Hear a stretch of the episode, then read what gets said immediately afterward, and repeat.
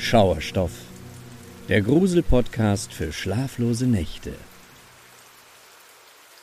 Folge Nummer 13. Fremder Besuch zur Weihnachtszeit. Seit ich denken kann, liebe ich Weihnachten. Das liegt bestimmt daran, dass meine Eltern jedes Jahr unser Haus dekorieren, weihnachtliche Geschichten vorlesen und köstliche Süßigkeiten besorgen. Ihnen ist wichtig, dass bereits den gesamten Dezember über der Weihnachtsbaum aufgestellt ist. Laut meinen Eltern hat man so noch ein wenig mehr von dem weihnachtlichen Zauber. Eines Tages, als ich gerade elf Jahre alt war, kam eine Freundin in der besagten Vorweihnachtszeit zu Besuch. Um gemeinsam einen Weihnachtsfilm zu schauen, verabredeten wir uns bei mir zu Hause. Wir kannten einander aus der Schule und waren unzertrennlich. Wir trafen einander regelmäßig, um zu spielen, fernzusehen oder das zu tun, worauf wir Lust hatten. An diesem Tag stand also ein weihnachtlicher Kinderfilm an, den sie von ihren Eltern geschenkt bekommen hatte. Wir freuten uns auf den Film, da wir ihn beide schon seit längerer Zeit sehen wollten. Aber nachdem wir es uns gerade auf dem Sofa gemütlich gemacht hatten, passierte etwas Seltsames. Von einer Sekunde zur nächsten wurde es plötzlich eiskalt im Raum. Die Temperatur war in kürzester Zeit so drastisch abgefallen, dass wir beide zu bibbern begannen. Ich lief zu unserer Heizung und musste feststellen, dass sie komplett heruntergedreht war. Aber trotz allem verstanden wir nicht, warum sich die Raumtemperatur gefühlt binnen Sekunden bereits verändert hatte. Eben war es uns beiden noch gemütlich warm. Doch jetzt schienen wir beinahe unseren eigenen Atem in dem eiskalten Wohnzimmer sehen zu können. Ich drehte die Heizung auf und mit einem komischen Bauchgefühl entschieden wir uns dazu, den Film einfach weiterzuschauen.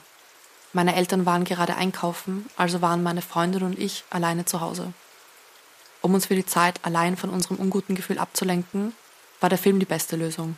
Aber bereits nach wenigen Minuten passierte wieder etwas Seltsames. Diesmal begann der Weihnachtsbaum sich zu bewegen. Anfangs noch so wenig, dass wir es kaum bemerkten. Aber mit der Zeit wurde es immer stärker, bis es schlussendlich so wirkte, als würde er vibrieren. Kurz dachte ich, dass der Boden vibrierte und es vielleicht ein Erdbeben gab, aber alles andere um den Weihnachtsbaum war still und bewegte sich nicht. Der Tannenbaum war wirklich das Einzige, das belebt schien. Wir konnten uns nicht erklären, was passierte. Und das machte uns furchtbare Angst. Keiner von uns wollte auch nur eine Sekunde länger im Wohnzimmer bleiben. Also flüchteten wir in mein Zimmer. Wir zitterten immer noch am ganzen Körper. Jedoch nicht länger wegen der Kälte, sondern aus blanker Furcht. Als wir in meinem Zimmer ankamen, holten wir erst einmal Luft. Wir konnten überhaupt nicht einordnen, was gerade passiert war. Zumal es uns mit unseren gerade mal elf Jahren umso schwerer fiel, die Realität von unserer Vorstellungskraft zu trennen. Spielte uns unsere Fantasie einen Streich oder war das, was wir gesehen hatten, tatsächlich real? Noch während wir darüber diskutierten, wurde unser aufgeregtes Flüstern plötzlich von einem Geräusch auf dem Gang unterbrochen. Unsere Blicke versteinerten. Dieses Mal waren wir uns zumindest sicher, dass das Geräusch keine Einbildung war, zumal es sich angehört hatte wie schwere Schritte, die nun immer näher kamen. Schnell verriegelte ich meine Zimmertür. Wir versteckten uns in der hintersten Ecke meines Zimmers und starrten still auf die Türe. Einen Moment lang hoffte ich noch, dass meine Eltern einfach früher von ihrem Einkauf nach Hause gekommen waren. Doch dann hätten sie unsere Namen gerufen und uns garantiert nicht so erschreckt. Nein, das machte keinen Sinn und meine Hoffnung erstarb spätestens mit dem Moment, als es kurz darauf an meiner Zimmertür klopfte. Zuerst war es ein leises Klopfen, doch schnell wurde es immer lauter. Mir lief ein kalter Schauer über den Rücken, weil nun jemand offenkundig in unser Haus eingedrungen war. Meine Eltern hätten sich spätestens jetzt zu erkennen gegeben und auch nicht an meine Türe geklopft. Wer also stand auf der anderen Seite der Tür? Es klopfte immer heftiger an meine Zimmertür. Meine Freundin begann bitterlich zu weinen und sehnte sich nach ihren Eltern. Sie schrie, dass sie endlich nach Hause wollte. Und dann hörte es plötzlich auf. Das Klopfgeräusch verschwand so schnell, wie es gekommen war. Vorerst trauten wir der neuen Situation nicht und blieben weiterhin in unserem Versteck. Aber mit der Zeit begannen wir zu überlegen, ob wir nicht lieber gänzlich aus dem Haus fliehen sollten, falls wir uns unwissentlich weiterhin in Gefahr befänden. Wir wurden uns jedoch nicht einig und verbrachten weitere zwei Stunden auf demselben Fleck bis meine Eltern nach Hause kamen und uns aus meinem Kinderzimmer holten. Meine Freundin und ich waren mehr als erleichtert, als meine Eltern endlich zurück waren. Wir versuchten ihnen die Situation zu schildern, aber sie verstanden uns nicht.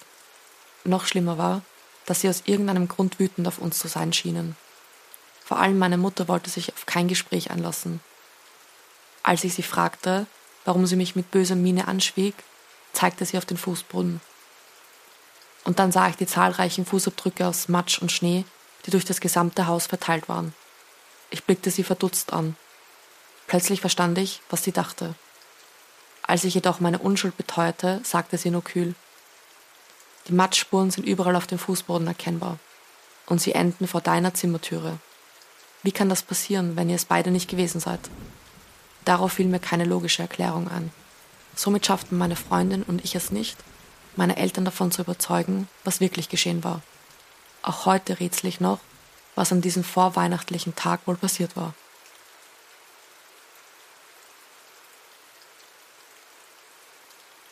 Story Nummer 2. Der unsichtbare Kunde. Schon immer habe ich mich in der Vorweihnachtszeit beruflich besonders ins Zeug gelegt.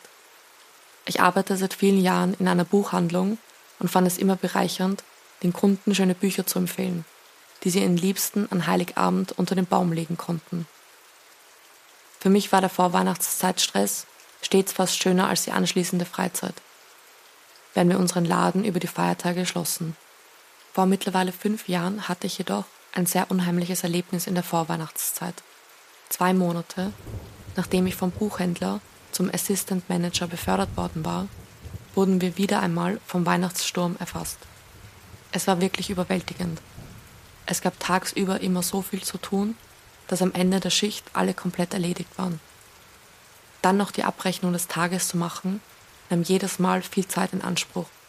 In den Nächten, in denen ich für die Abrechnung zuständig war und abschließen musste, ließ ich die anderen Mitarbeiter gehen, sobald sie fertig waren.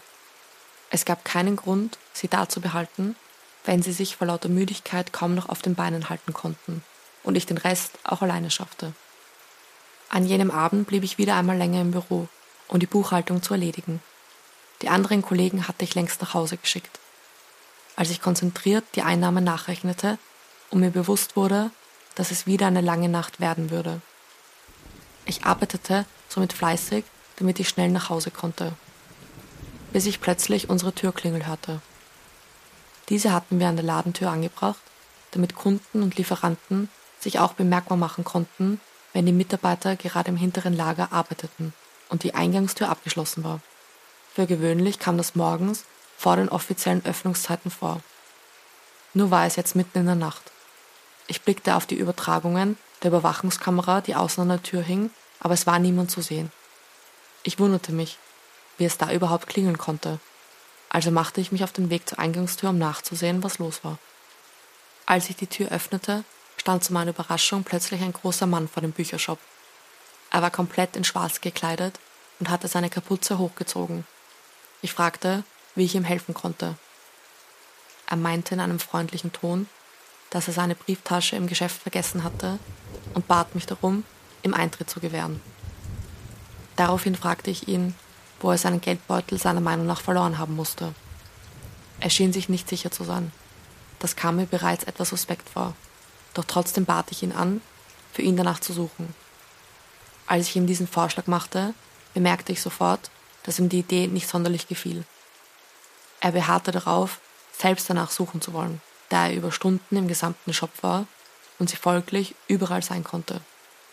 Er erwähnte jedoch auch, dass er am Ende seines Besuchs in unserem Buchladen etwas gekauft hatte. Das musste also bedeuten, dass er zu diesem Zeitpunkt seine Geldbörse noch bei sich hatte. Ich schlug ihm abermals vor, nach dem Portemonnaie zu suchen und vor allem in der Nähe der Kasse besonders sorgfältig zu schauen. Der fremde Mann wurde immer wütender. Es schien ihm offenkundig um etwas anderes zu gehen als die angeblich verlorene Geldbörse. Aber ich blieb standhaft. Es tut mir leid, ich kann Ihnen unter gar keinen Umständen um diese Uhrzeit Zutritt gewähren, sagte ich selbstbewusst und mit Nachdruck. Als diese Worte meine Lippen verließen, begann er mir zu drohen. Er meinte, er würde die Polizei rufen und mich wegen Diebstahls anzeigen, sofern ich nicht sofort die Türe zum Laden öffnete. Zu diesem Zeitpunkt war ich bereits so übermüdet, dass ich meinte, er könne dies gern tun. Ich dachte damals, dass er nichts gegen mich in der Hand hatte und so vielleicht das Gespräch endlich beendet wäre. Aber dieser fremde Mann wollte weiter diskutieren. Und so verloren wir uns beide, mitten in der Nacht, in einem Streitgespräch, das im Nachhinein eigentlich keinen Sinn ergab. Die Situation eskalierte regelrecht und wir schrien einander immer lauter an. Er fluchte, ich fluchte. Irgendwann schien es ihm jedoch endgültig zu genügen und er wandte sich zum Gehen. Kurz bevor er sich auf den Weg machte, sah er mich an und drohte mir ein letztes Mal. Erinnere dich an meine Worte. Dass du mich nicht reingelassen hast, wirst du noch bitterlich bereuen. Ich schloss wütend die Tür und ging wieder nach drinnen, um meine Arbeit fertigzustellen. Eigentlich wollte ich diesen seltsamen Mann mitsamt der abstrusen Diskussion direkt hinter mir lassen und mich wieder auf meine Rechnungen konzentrieren. Doch das Erlebte ließ mir keine Ruhe. Was wollte dieser Typ nur von mir? Etwas riss mich plötzlich wieder aus meinen Gedanken. Ein erneutes Klingeln an der Ladentür. Diesmal konnte ich dank der Überwachungskamera sehen, dass zwei Polizisten vor der Türe des Buchladens standen. Ich eilte zu ihnen und fragte, ob alles okay sei.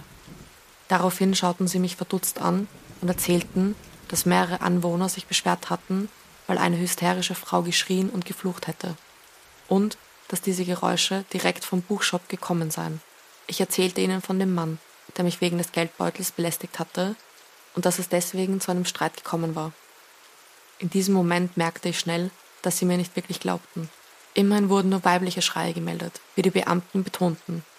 Aber ich wollte ihnen beweisen, dass ich recht hatte. Also bat ich sie herein. Ich zeigte ihnen die Videoaufnahmen, die unsere Überwachungskamera aufgenommen haben mussten.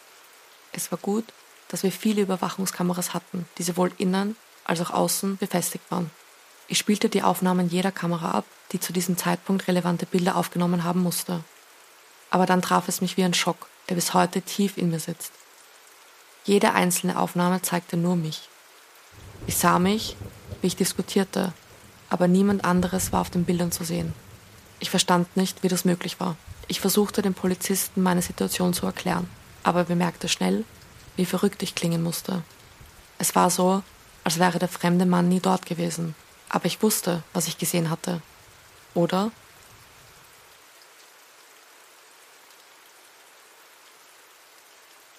Story Nummer 3 Der böse Weihnachtsmann Als ich fünf Jahre alt war, lebte ich bei meinen Großeltern.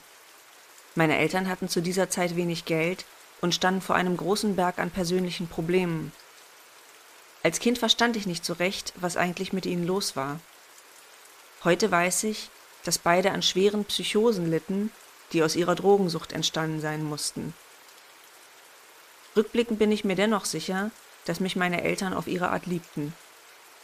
Damals war ich jedoch noch zu klein, um zu verstehen, warum meine Eltern so oft abwesend waren und mir vieles nicht ermöglichen konnten, was für andere Kinder ganz normal war. Somit war ich oft traurig, weil ich sie nicht sehen konnte. Umso mehr freute ich mich, als bei meinen Großeltern die Vorweihnachtszeit begann. Ich liebte den Schnee, selbstgebackene Plätzchen und die Vorfreude, die sich immer bei allen bemerkbar machte. Auch meine Großeltern waren in ihrem hohen Alter immer noch große Fans von Weihnachten. Kurz nach dem ersten Advent baten sie mich, meine Wünsche an den Weihnachtsmann aufzumalen. Sie erklärten mir, dass es wichtig war, detailliert zu zeichnen, was ich mir wünschte. So sollte der Weihnachtsmann wissen, womit er mich beschenken konnte. Da ich erst fünf Jahre alt war und noch fest an das Märchen vom Weihnachtsmann glaubte, begann ich also eifrig zu zeichnen. Ich malte mit meinen Buntstiften alles auf, wofür meine Eltern nie genug Geld hatten, mein Bild beinhaltete Brettspiele, einen Fußball, ein Fußballtor für den Garten und einen Schlitten, den ich mit meinen Großeltern gemeinsam benutzen konnte. Ich war voller Vorfreude, während ich zeichnete. Es war das erste Mal, dass mich je jemand nach meinen Wünschen gefragt hatte. Und das erste Mal, dass es eine Aussicht darauf gab, diese auch erfüllt zu bekommen. Es dauerte nicht lange, bis Heiligabend vor der Tür stand. Ich musste nur noch einmal schlafen, bis ich endlich so viele Kekse essen durfte, wie ich wollte. Nur noch einmal schlafen, bis ich Geschenke bekommen würde, die mir der Weihnachtsmann höchstpersönlich unter den Baum legen würde. Ich konnte es kaum erwarten. Also putzte ich brav meine Zähne, zog meinen Pyjama an und legte mich in mein Bett. Meistens konnte ich schnell einschlafen, aber an diesem Abend war das anders. Ich war so aufgeregt, dass ich einfach nicht müde wurde ich malte mir aus, wie schön es werden würde, wenn ich endlich einen Fußball hatte. und wie sehr ich den Weihnachtsmann dafür gern hatte, dass er mir meine Wünsche erfüllte. Meine Großeltern hatten mir erzählt, dass der Weihnachtsmann in der Nacht vor Weihnachten kam und dann die Geschenke unter dem Baum platzierte. Ich war natürlich total neugierig, wie der Weihnachtsmann wohl aussah und ob er tatsächlich alle Geschenke für mich mitgebracht hatte. Und während ich dort lag und meine Gedanken sich regelrecht überschlugen, hörte ich es plötzlich aus dem Wohnzimmer rascheln. Ich quietschte vergnügt, denn meine Großeltern hatten offenbar wirklich die Wahrheit gesagt. Der Weihnachtsmann war da. Und das tatsächlich in unserem Haus. Ich konnte es gar nicht glauben. Vorsichtig stieg ich aus dem Bett und zog mir meine Pantoffeln aus Wolle an, die meine Großmutter mir gestrickt hatte. Ich öffnete leise meine Tür und schlich an dem Schlafzimmer meiner Großeltern vorbei. Mein Plan war, mich langsam die Treppe hinunter in unser Wohnzimmer zu schleichen nur um dem Weihnachtsmann zu danken und ihn zu umarmen. Als ich unten angekommen war, war es jedoch komplett dunkel. Der Weihnachtsmann brauchte anscheinend kein Licht, um unsere Geschenke unter den geschmückten Tannenbaum zu legen.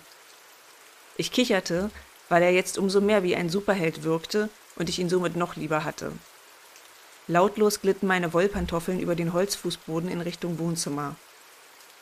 Dort angekommen, blinzelte ich neugierig in die Dunkelheit. Ich konnte nichts erkennen, aber ich hörte das Rascheln nun klar und deutlich. Ich freute mich so sehr, dass es einfach aus mir herausplatzte. Aufgeregt flüsterte ich Lieber Weihnachtsmann, ich hab dich so gern.